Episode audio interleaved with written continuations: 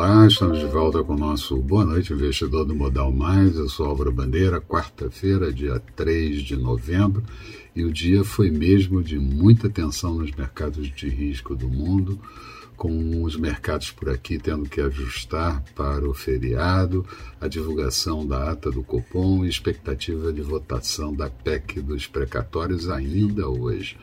Nos Estados Unidos, a decisão do Fed sobre política monetária e coletiva do presidente Jerome Powell. No exterior, ainda tivemos o posicionamento de países sobre efeitos climáticos na COP26, criação de fundo para coibir desmatamento e metas para 2030 e 2050, e o Brasil signatário dessas metas.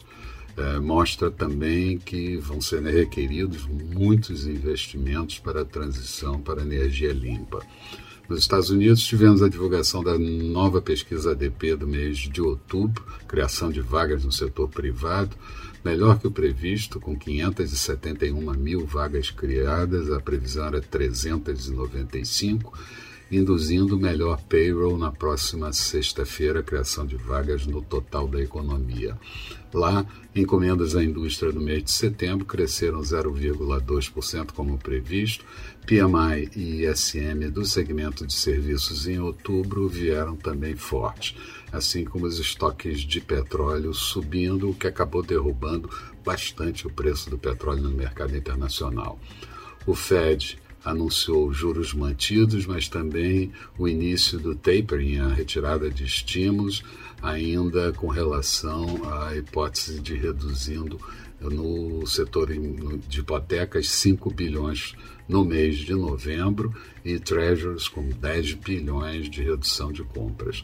O presidente Powell, em coletiva, foi muito tranquilizador, puxou os mercados em alta e o dólar enfraqueceu e disse que o tapering não é sinal para que juros fiquem em alta. Espera encerrar o processo de compras até meados do ano de 2022. Aqui, o Copom divulgou ata mais dura que o comunicado depois da reunião e investidores passaram a projetar juros maiores no final do ciclo da Selic, entre 11% e 12%.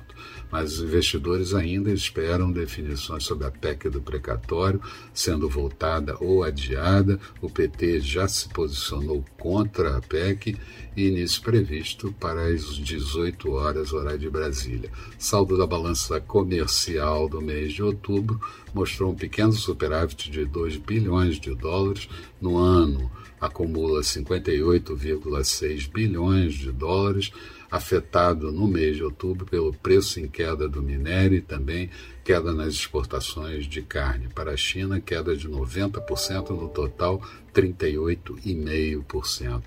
Muito mais detalhes de tudo que aconteceu no dia de hoje você vai encontrar no texto associado a esse vídeo, disponibilizado no blog do Modal Mais. Passa lá, dá uma olhada, vê o que, que você acha. Resumo do dia. A Bovespa fechando praticamente estável, alta de 0,06%, 105.616 pontos oscilando entre máxima e mínima mais de 2.500 pontos e com forte queda das ações da Vale de mais de 7%. O Dow Jones fechando em recorde de 0,29% e Nasdaq com alta de 1,04%, também com recorde.